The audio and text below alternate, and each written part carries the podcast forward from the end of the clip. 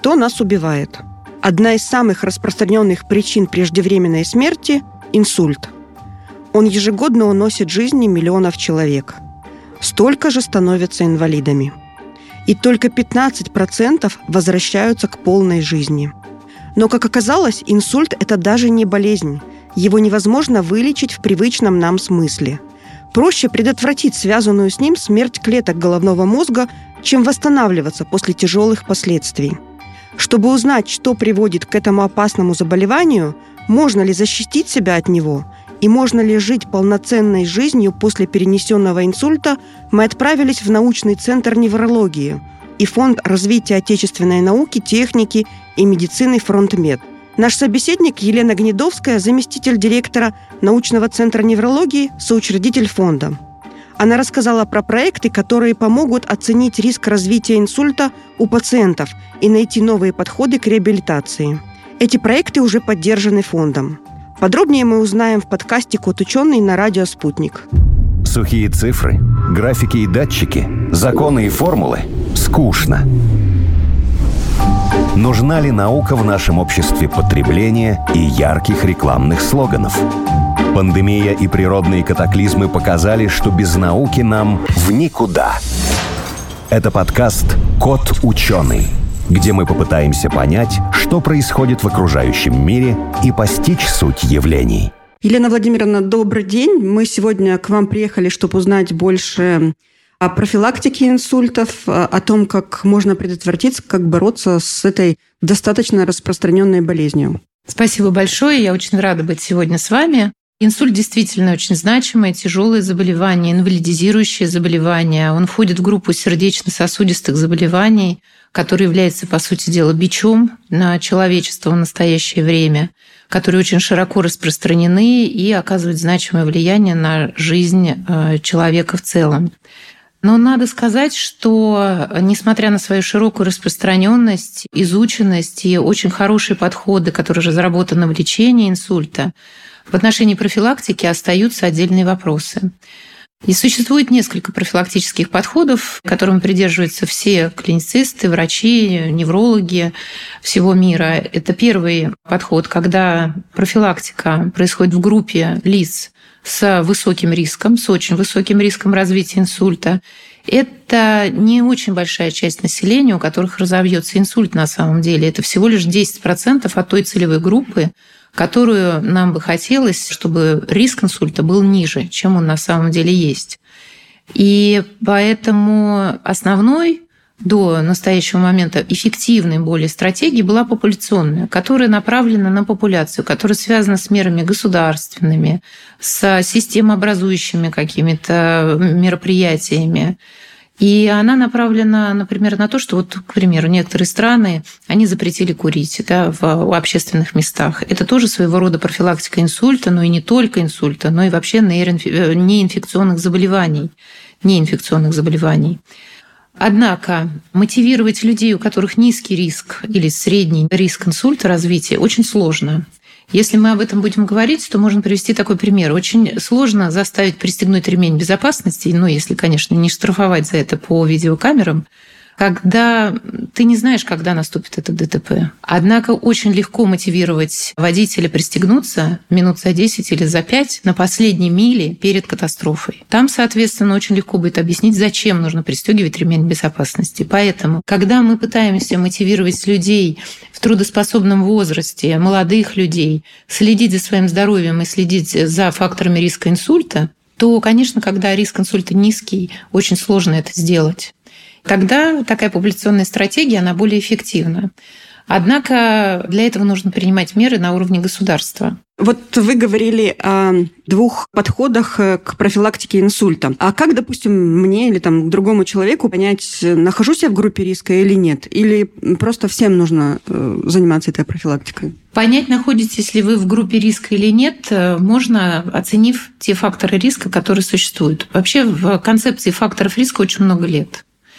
Факторы риска – это, по сути дела, как метки, как некие поплавки, как некие флажки, которые говорят о том, что э, риск развития определенных заболеваний, инфаркта, миокарда, инсульта повышается. Они общие для, в целом для этих заболеваний, хотя есть определенные особенности у инсульта.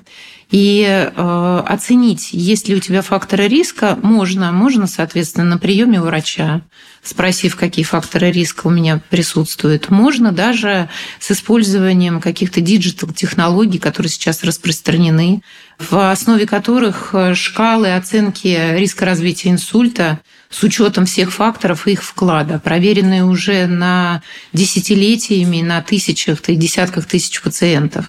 И можно увидеть, какой у тебя абсолютный риск или относительный.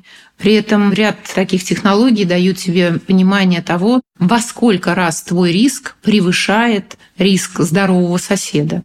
Или, соответственно, какой у тебя абсолютный риск. Иногда для молодых людей, для людей в трудоспособном возрасте это редко впечатляет а, в абсолютном количестве. Поэтому есть такое понимание, что у профилактики инсульта нет возраста начала. С младенчества, то есть. Я расскажу, как я поняла. Наверняка вы поправите меня и расскажете подробнее. Я поняла так, что те люди, у кого есть какие-то сердечно-сосудистые заболевания, есть какие-то связанные с этим нестабильная работа сердца, давление или что, они уже в группе риска. Те, которые пожилые, они уже в группе риска. Те, которые ведут неправильный образ жизни, курение, алк- алкоголь, это тоже в группе риска. И тут вы говорите, что буквально там с младенчества чуть ли не надо начинать профилактику. Что еще? Действительно, вы перечислили практически основные факторы риска, и мы говорим о том, что у профилактики нет возраста в связи с тем, что что существует такое понятие, как кумулятивный риск. То есть, когда один фактор накапливается, присоединяется второй, если длительная текущая артериальная гипертензия, это уже совсем другой вклад в а, окончательный расчет риска инсульта. Соответственно, нужно не допускать, чтобы те факторы, которые мы можем модифицировать, на которые мы можем влиять, чтобы эти факторы появлялись. Поэтому мы и говорим о том, что у профилактики, по сути дела, нет возраста. То есть не надо убеждаться в том, что у тебя повышается риск, развиваются уже какие-то цереброваскулярные а, осложнения, сердечно-сосудистые осложнения на своем опыте. Просто есть опыт а, многих пациентов и проверенный на клинических исследованиях о том, что об этом надо думать уже заранее. Сейчас, когда мы говорим о профилактике, это же не только какой-то образовательный момент информирования населения о том, что нужно делать, не нужно. А есть еще какие-то, допустим, исследования, какие-то, может быть, что нужно сделать для того, чтобы у меня не развился этот риск. Какую вот роль играет ваша организация, ваш фонд, что именно чем вы занимаетесь, что вы исследуете? Фонд «Фронтмед», фонд развития отечественной науки, техники и медицины, который был организован весной 2022 года, он занимается неврологическими заболеваниями в целом. И э, миссией фонда, его девизом является то, что мы спасаем жизни и сохраняем здоровье мозга. Мы выбрали, с моей точки зрения, один из самых главных органов человеческого тела, если не сказать действительно интегральный и главный орган. И о здоровье мозга нужно заботиться заранее. Это касается как развития заболеваний, таких тяжелых, как инсульт, да и любых неврологических заболеваний, так и, соответственно, восстановления после этих заболеваний, так и тех фундаментальных исследований, которые проводятся в нашей стране и в научном центре неврологии в частности. По инсульту у нас тоже есть несколько проектов. И они касаются профилактики, то есть профилактических мероприятий, и они касаются реабилитационных мероприятий, восстановления после инсульта, восстановления отдельных функций, каких-то прогнозов, предикций тех или иных состояний, которые очень опасны для пациентов после развития инсульта, таких, там, например, как профилактика падений пациента, что очень часто развивается. В отношении профилактики возникновения заболевания у нас есть программа разработки специальной цифровой digital платформы, которая была бы удобна и для врача, и для пациента, где можно было бы определить риск инсульта, ответив на ряд вопросов очень простых для пациента, ответив на ряд вопросов уже специализированных для врача, который вбивает это в профиль пациента, и определить тот риск, который есть на настоящий момент, но больший самой основной задачей этого всего является мотивировать пациента на то, чтобы заниматься профилактикой. Думать о том, что ведя малоподвижный образ жизни, это не просто увеличение веса, но это увеличение риска развития достаточно серьезных заболеваний думать о том, что употребление в пищу того, другого, третьего сахара, там, повышенного содержания соли или каких-то трансжиров, что это ведет не только к тому, что меняется как-то для женщин, соответственно, фигура, внешний вид и так далее, но это приводит к развитию многих заболеваний, в том числе инсульта и многих неинфекционных заболеваний. Допустим, я воспользовалась таким э, приложением, да, ответила на вопросы, сдала анализы, и действительно я вхожу в категорию риска по каким-то там параметрам. Ну, при этом я там занимаюсь спортом, правильно питаюсь. Что еще можно сделать? Потому что это же не исчерпывающий список того, что можно делать. Да, действительно, это не исчерпывающий список того, что можно делать, но здесь уже вступают принципы персонализированной медицины. То есть, как это было всегда, лечить нужно не болезнь, а лечить нужно больного.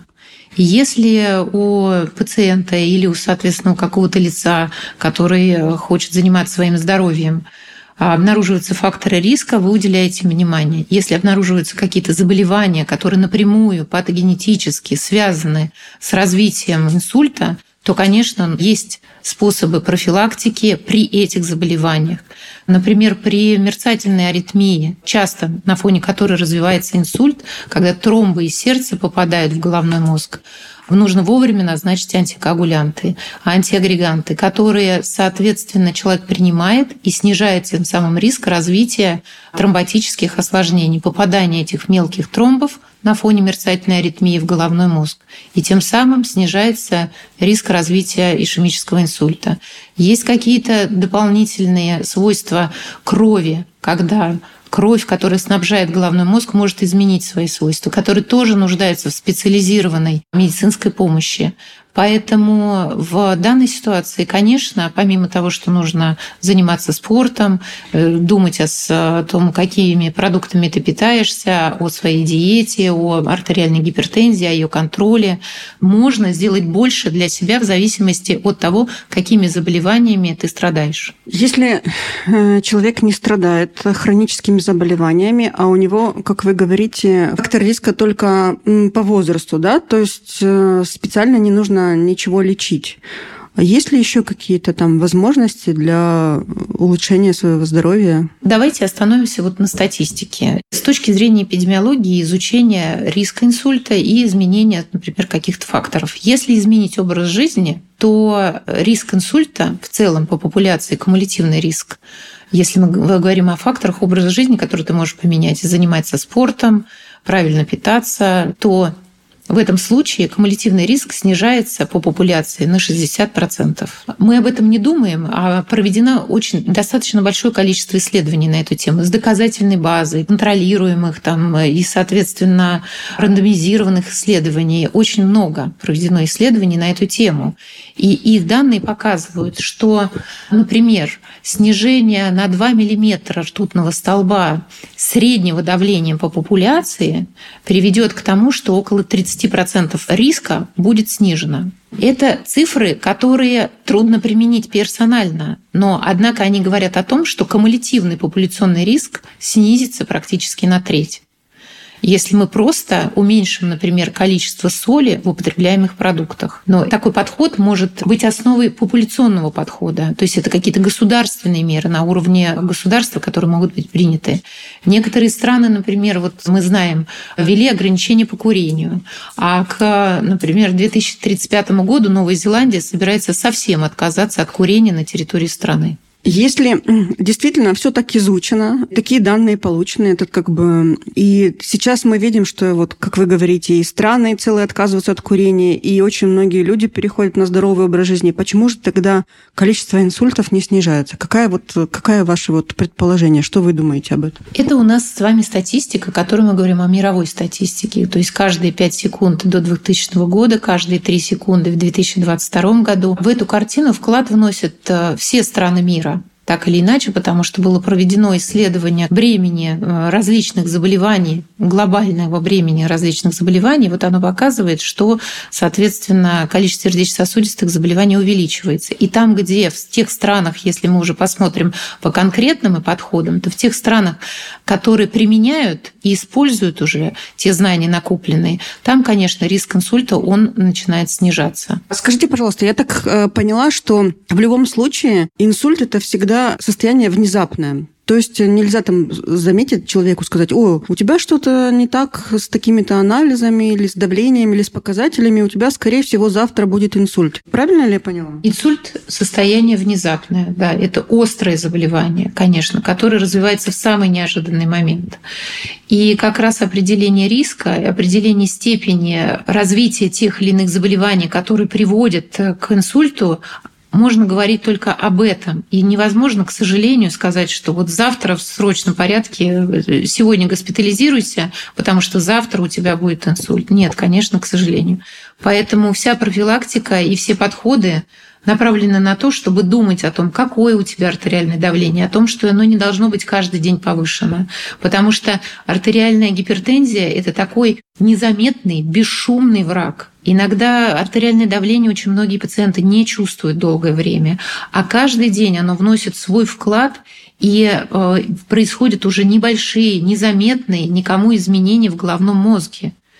И далее состояние мозга меняется, и когда на этом фоне уже происходит инсульт, то он может быть более тяжелым или более объемным может быть кровоизлияние, потому что кровоизлияние мозга это тоже инсульт. Точно так же, как в случае ишемического инсульта или инфаркта мозга, как это называют, когда кровь не поступает к любой части головного мозга. Поэтому артериальную гипертензию необходимо контролировать и как можно раньше. Все накапливаемые изменения – это повышение риска развития очень тяжелого инвалидизирующего заболевания.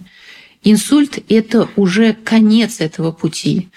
Поэтому нужно по этому пути идти как можно медленнее, с меньшим риском. Какие сейчас проводятся исследования, какие новые какие-то, допустим, достижения, какие новые исследования в науке, которые могли бы помочь людям, может быть, если не с профилактикой, а может быть с тем, как э, вылечить последствия от этого состояния. Да, действительно, о профилактических подходах мы уже с вами поговорили. Очень много сделано в отношении ранней диагностики, нейровизуализации, нейролизационных исследований, когда с помощью томографов мы видим уже эти изменения, можем определить тип инсульта. Очень много сделано в отношении лечения, и очень много внедряется и в сосудистых центрах нашей страны, и вообще в целом по миру. Когда мы говорили о тромболизисе, растворяли тромбы, сейчас мы применяем уже тромбоэкстракцию, когда мы этот тромб вытаскиваем из сосуда, года. И действительно уже много сделано. Конечно, из-за этого больше больных выживают и переживают, чем раньше. Это грозное состояние, потому что раньше умирали от инсульта намного больше пациентов. Однако сейчас в связи с этим, потому что инсульт так или иначе оставляет свой след в головном мозге, можно говорить о том, что нейрореабилитационные методы имеют сейчас очень важное значение. И по нейрореабилитации сделано очень много. И нейрореабилитацию сейчас начинают уже у постели больных больного сразу же, буквально на следующий же день и в первые же часы возникновения инсульта. Существуют и роботизированные способы, и, соответственно, медикаментозные способы. И здесь очень важно восстанавливать функции, которые а, потеряны организмом при развитии инсульта. А, есть разработки, которые направлены на восстановление отдельных функций. Это и когнитивные функции, что очень важно. Для этого применяется а, транскраниальная магнитная стимуляция как новый совершенно инновационный метод, инновационный подход, когда до этого определяются функционально значимые зоны, определяется потенциал реабилитационного пациента, применяются методы э, стимуляции мозга, которые дают больше результат и больше процент восстановления пациентов. Есть методы, восстанавливающие функции глотания. А для этого э, разрабатываются отечественные приборы. Вот один из прототипов создается в научном центре неврологии, потому что глотание очень распространенная и очень важная проблема для тех, кто пережил уже это событие. Мы не задумываемся действительно действительно об этом каждый день. А это очень важная функция для организма. И, конечно, такие системы необходимы для переживших э, инсульт. Вот вы говорили о восстановлении функции глотания. Расскажите подробнее, потому что это очень интересно. Это что, какой-то прибор, какая-то методика, э, как оно действует? Научный центр неврологии занимается проблемами глотания и проблемами, связанными с нарушением глотания после инсульта, многие годы. Еще было время, когда мы диагностировали и применяли достаточно сложные системы для стимуляции. Сейчас мы разрабатываем стимулятор глотания портативный, который можно было бы использовать дома, который бы управлялся самим пациентом и имел определенные программы в домашних условиях. Это наложение электродов на определенные зоны, né? Для того, чтобы происходила мышечная стимуляция и акт глотания был завершенным и полным тем, которым он должен быть. Это действительно прибор, который разрабатывается в Центре неврологии, портативный стимулятор глотания и стимулятор мышц глотки для того, чтобы акт глотания происходил так, как он должен происходить физиологично. И он направляется практически, если это будет создано и будет поддержано, и мы найдем финансирование на это, будет э, создано, соответственно, портативное устройство, устройство, которым можно управлять со смартфона. Там будет специальная индивидуальная программа для каждого пациента для того, чтобы принять пищу, соответственно, или в какой-то момент э, сглотнуть слюну. Это электродные симуляторы, которые размещаются на мышце глотки, и, соответственно, прибор, с помощью которого можно управлять их действием. Индивидуальная программа под каждого пациента пишется, и она будет, соответственно, записана у тебя в смартфоне.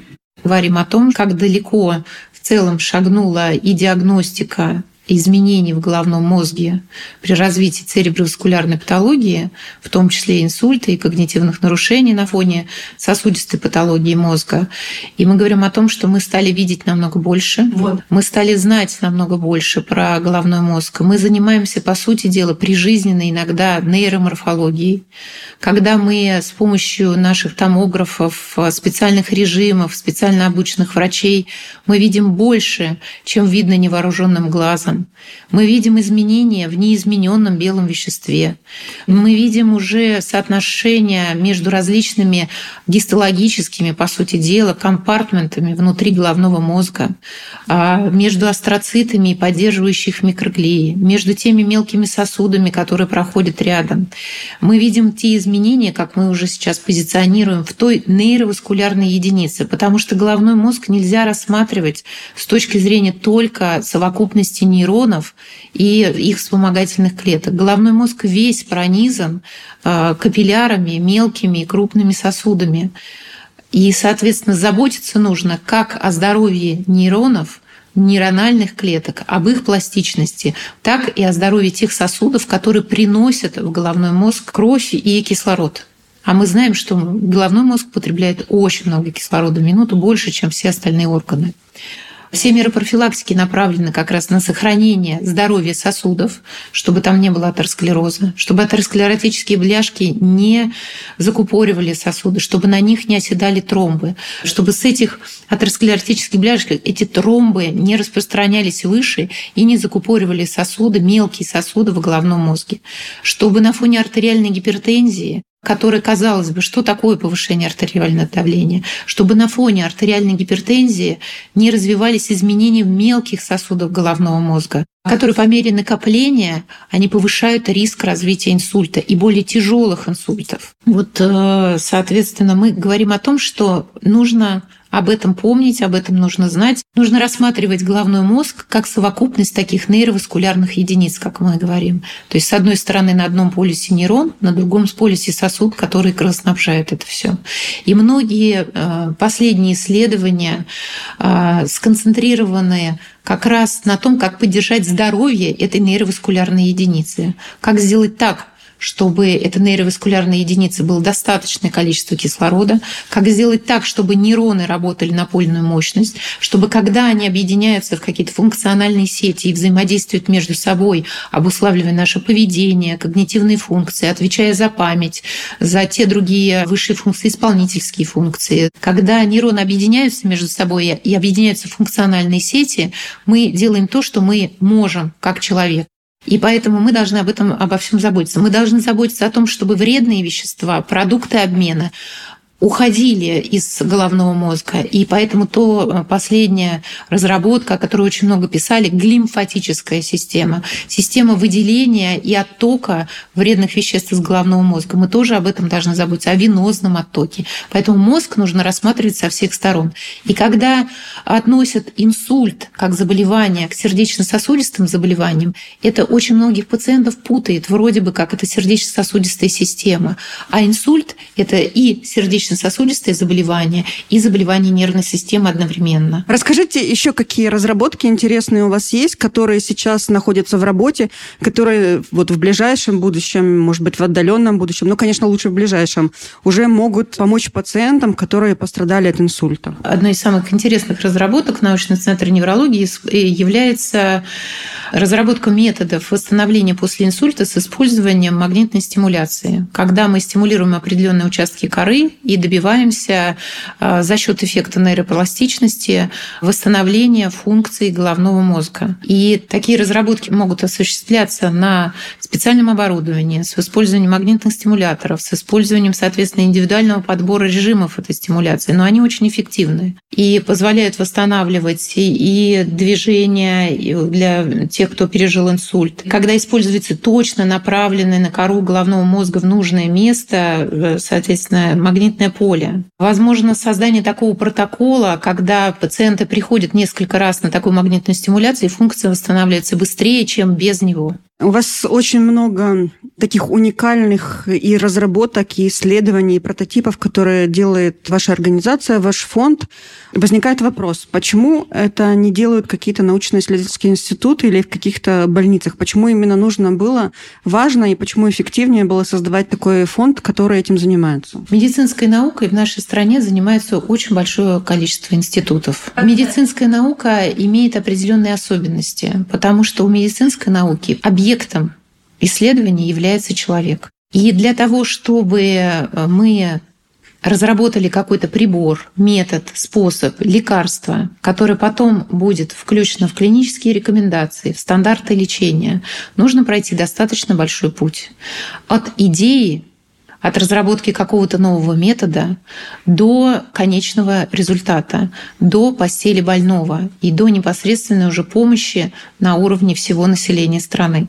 И в медицинской науке есть определенный этап, а, когда исследователи ищут, подтверждают, опровергают ту или иную гипотезу научную. И в этот момент, конечно, мы нуждаемся в дополнительной поддержке. Фонд э, создан для того, чтобы поддерживать научные исследования, научные разработки отечественные.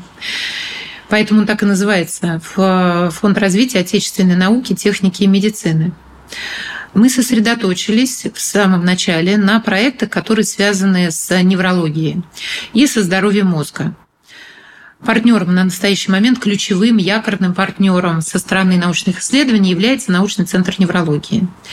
И те 32 проекта, которые представлены фондом для фандрайзинга, а это проекты, которыми занимается Центр неврологии. Это не все, конечно, проекты Центра неврологии, но это те, которые с нашей точки зрения нам показалось, что они будут э, интересные. И мы выбрали проекты Центра неврологии, те, которые наиболее приоритетные, на те, которые находятся на уже определенном этапе своего развития, где дополнительное финансирование может ускорить получение результата, где дополнительное финансирование или отдельное финансирование этого проекта может привести к э, результатам по социально значимым заболеваниям. Поэтому у нас такая большая палитра этих проектов, начиная от э, инсульта, заканчивая нейродегенеративными заболеваниями, болезнью Альцгеймера, болезнью Паркинсона, те, которые сосредоточены на применении отдельных методов э, нейровизуализации, внедрении искусственного интеллекта в неврологии, в методах диагностики, в методах